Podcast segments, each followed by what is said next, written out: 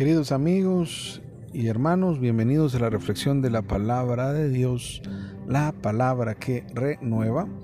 Ahora eh, la iglesia celebra la cátedra de Pedro y vamos a poder adentrarnos un poquito en este tiempo que tenemos para reflexionar precisamente poniendo como foco principal la confesión que Pedro hace a la pregunta de Jesús. ¿Quién dicen ustedes que soy yo? Porque ahora también esa resuena para nosotros. La importancia de lo que hoy vamos a hablar también tiene que ser eco en nuestra propia vida. ¿Quién es para mí Jesús? ¿Quién es para ti Jesús? Porque Jesús se quiere revelar de esa manera. Entonces, aprovechemos el tiempo al máximo y dejemos que la palabra de Dios nos ilumine. Leemos entonces el Evangelio según San Mateo, capítulo 16, leeremos del versículo 13 al versículo 19.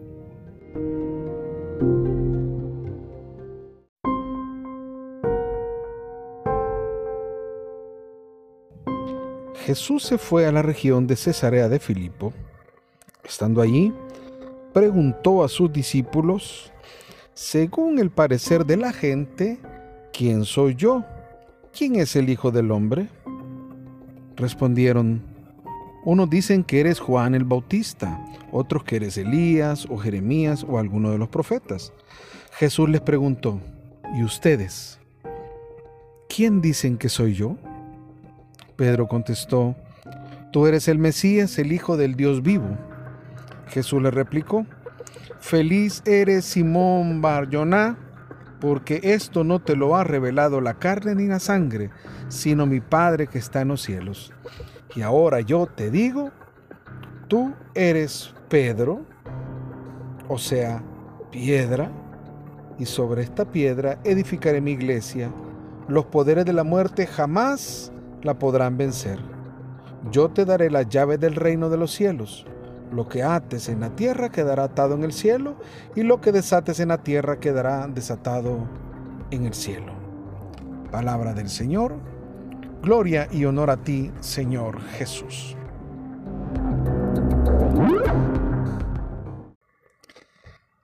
Como estamos haciéndole honor a la fiesta que la iglesia nos invita a celebrar ahora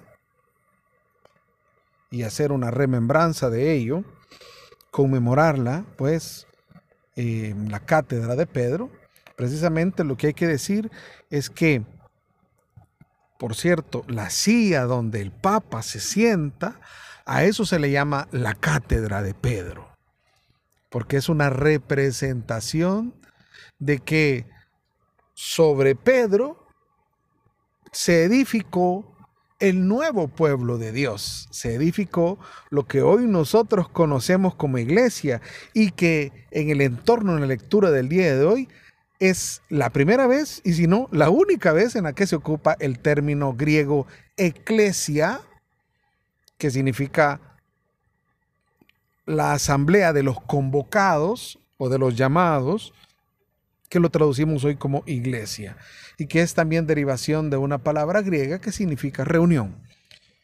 Entonces, es interesante porque ese término usado únicamente en el Evangelio de Mateo, siendo Mateo que se lo dirige a los judíos, es curioso, es interesante.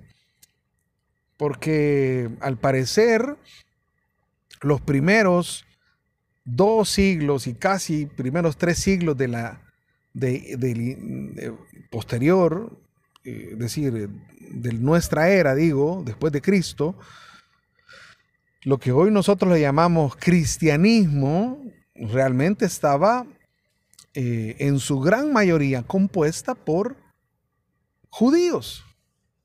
Obviamente eran judíos que habían aceptado a Jesucristo como el Mesías. Y Aquí se sustenta esto. Después, claro, fueron adicionándose los gentiles convertidos al cristianismo, eso sí, es decir, aceptar a Jesús sin pasar por el judaísmo, o sea, sin necesidad de ser judaizados. Entonces, interesante, porque eh, aquí nos plantea un detalle. hoy el papado o el gobierno de la iglesia a través del Papa está cimentado en esta cátedra de Pedro. Y lo que esta cátedra de Pedro significa es que a Pedro se le han conferido unos poderes. Los poderes conferidos a Pedro están situados en cuanto al gobierno de la iglesia. ¿Y a dónde aparece esto aquí como gobierno de la iglesia? Bueno, vamos a decirlo en dos, en dos características. La primera es que a, a Pedro se le llama ahora, es decir, Pedro, Simón, Simón Barjoná es su nombre semítico propio, Simón o Simeón del arameo, hijo de Jonás, eso significa Bar Jonás, ese es su nombre semítico, su nombre original, su nombre de pila. Pero aquí entonces es cambiado al nombre de Pedro. Le dice, tú eres Pedro.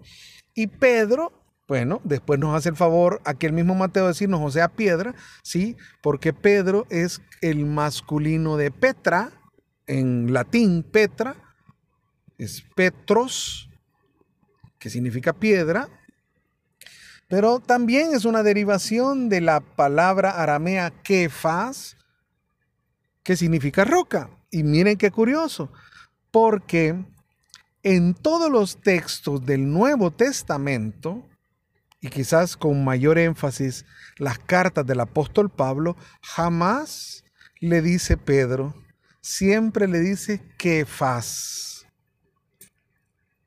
Eso denota que la iglesia primitiva los primeros cristianos, pues, reconocieron que a Pedro se le había conferido el poder precisamente de ser piedra.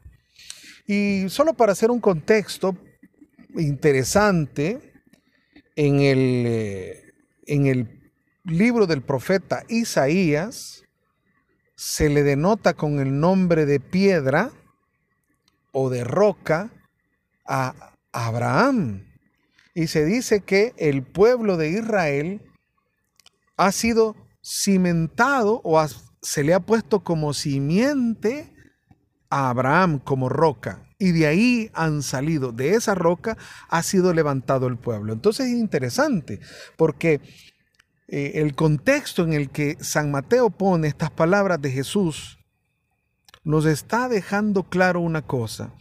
Pedro ahora toma las riendas de la iglesia constitutivamente hablando, es decir, sobre él, y digamos tal vez no es sobre la persona de Pedro, sino es sobre la confesión que Pedro hace, porque vaya qué confesión, esta confesión es un parteaguas en la vida de la iglesia, es una confesión maravillosa que está en, en los evangelios, el hecho de que Pedro abre su boca y se deja iluminar por el mismo Dios, porque esto no te viene de carne ni sangre, es decir, no nació de tu humanidad, sino que esto es una iluminación divina.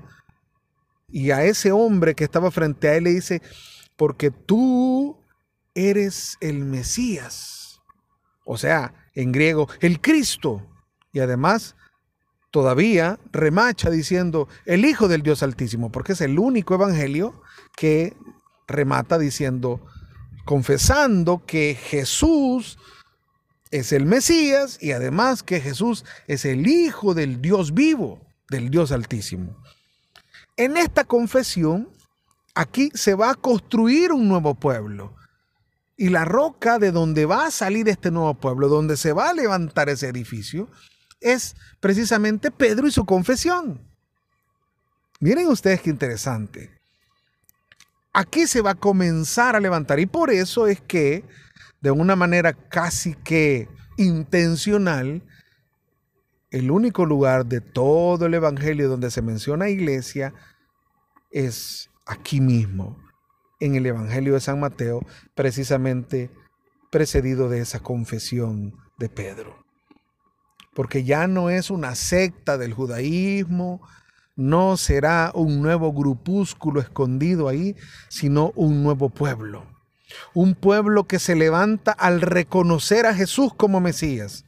Un pueblo y un grupo de hombres y mujeres, niños, ancianos, que reconocen, que entienden, que creen, que confiesan que Jesús es el Señor, que Jesús es el Mesías, que Jesús es el Cristo, que Jesús es el Hijo del Dios viviente, del Dios Altísimo. Miren qué interesante esto. Y esto le confiere precisamente ese poder, el poder de tener la autoridad ¿Por qué la autoridad? Porque sobre su confesión y sobre él mismo se va a edificar un nuevo pueblo, se va a constituir un nuevo pueblo. Lo mismo que sucedió con Abraham y el pueblo de Israel. A Abraham se le conoce como el padre del pueblo de Israel. Nosotros podríamos decir entonces que Pedro, con esta confesión y con ese título que Jesús le da de Pedro, de piedra, de Kefa, lo está constituyendo como el padre del cristianismo. Ah, por eso es que se le conoce como Papa, precisamente. Por eso le conocemos como Papa y ahí va a estar cimentado el gobierno de la iglesia. Miren ustedes qué interesante. El segundo poder que se le da a Pedro está precisamente en el versículo 19, yo te daré la llave del reino de los cielos, aquí entiéndase reino de los cielos por sinónimo de la iglesia, lo que ates en la tierra quedará atado en el cielo y lo que desates en la tierra quedará desatado en el cielo. ¿Por qué decimos que aquí es sinónimo de la iglesia? Porque lógicamente la, las llaves sirven para abrir una puerta. Una puerta. Entonces, cuando está hablando de puerta, está hablando de mm, una dimensión terrenal, no de una dimensión divina, celestial. No está hablando de las puertas del cielo. Está hablando de ese pueblo que se está constituyendo ahora, que hoy le llamaremos iglesia. Hoy le llamaremos iglesia. Tendrá un pórtico de entrada y a Pedro se le está confiriendo el ser el administrador, el amo de llaves de esa puerta. Que es interesantísimo, ¿verdad? Porque en el libro del Apocalipsis es Jesús el que tiene las llaves, pero del cielo. Ah, del cielo. Las llaves de la realidad del cielo en la tierra que se llama iglesia las tiene Pedro. ¿Por qué? Porque en su poder de atar y desatar en su poder de atar y desatar. Lo que ate aquí en la tierra quedará atado en el cielo y lo que ate, desate aquí en la tierra quedará desatado allá en el cielo. En esto confiere también este poder especial a Pedro y posteriormente se lo ampliará más adelante en el capítulo 18, se lo ampliará a todos los apóstoles. Eso es importante reconocerlo y por eso es que la cátedra de Pedro que celebramos ahora no solo es un lugar donde se sienta el nuevo Pedro, el Papa, el vicario de Cristo, sino que sobre la cual extiende su mensaje, su palabra. Y por eso es que cuando el Papa habla desde la cátedra, ahí radica una característica del Papa de infalibilidad, porque hablan el nombre de Dios. Si él señala que algo está bien, entonces está diciendo, está bien aquí en iglesia, en la realidad terrenal, pero también está bien en la tierra. Va a ser aceptado por Dios. Poder de atar. Y si dice que algo está fuera del lugar, si algo no está bien, aquí en la tierra, en la realidad de la tierra, entonces también no va a ser aceptado por Dios en la realidad del cielo. Venden el, entienden el poder de atar y desatar. ¿Se dan cuenta? Entonces es importante. El Papa puede emitir un comentario, el Papa puede eh, eh, eh, hacer alguna interpretación y por eso esas interpretaciones afuera, afuera de este lugar de privilegio se le llaman ex cátedra. Pero cuando el Papa se sienta en la cátedra de Pedro, en ese momento está hablando la autoridad que Dios le ha dado a él. ¿Se entiende esto, queridos hermanos? Espero que sí y lo tomen de todo corazón. Precisamente por eso, queridos hermanos, Y ahora quiero hacer una reflexión final acerca de esta palabra. Miren ustedes qué interesante esto. Jesús en este lugar llamado Cesarea de Filipo le hace la pregunta a sus discípulos. ¿Quién dicen? Según las habladurías, ¿quién dicen que soy yo? ¿Quién dicen que es el Hijo del Hombre? Y entonces ya saben ustedes la respuesta. Juan el Bautista, que Elías, que Jeremías. Pero ahora la interpelación a los discípulos es, ¿y ustedes quién dicen que soy? Y en la versión, hay una versión que me encanta que dicen, ¿y ustedes quién piensan que soy yo?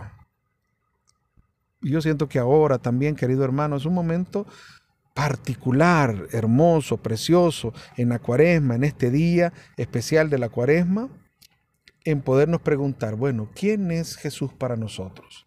No hablemos de teoremas, no hablemos de teoría, no hablemos de lo que otros dicen. No vamos a partir de la experiencia de otros. Aquí hay que hacer una experiencia personal, una, eh, una experiencia interior, irnos un poquito más adentro y decir, bueno, para mí, ¿quién es Jesús? Para mí, ¿quién es Jesús? Jesús es un retrato. Jesús es, como algunos eh, le dicen, eh, que irreverentemente tal vez, el colocho o papachús. ¿Quién es Jesús para ti? Podríamos decir como Pedro que Jesús para ti es el Hijo de Dios. Jesús es Dios. Jesús es el Señor. Jesús es tu Salvador. Es tu libertador. Es tu sanador. Es la verdad. Es el camino. Es la vida. Es agua. Es luz. Es roca. ¿Qué es Jesús para ti? ¿Es tu amigo? ¿Es tu hermano? ¿Es quien está contigo en todo momento? ¿Quién es Jesús para ti? Por favor, pregúntatelo este día y recuerda que esta palabra que hemos leído es palabra que renueva.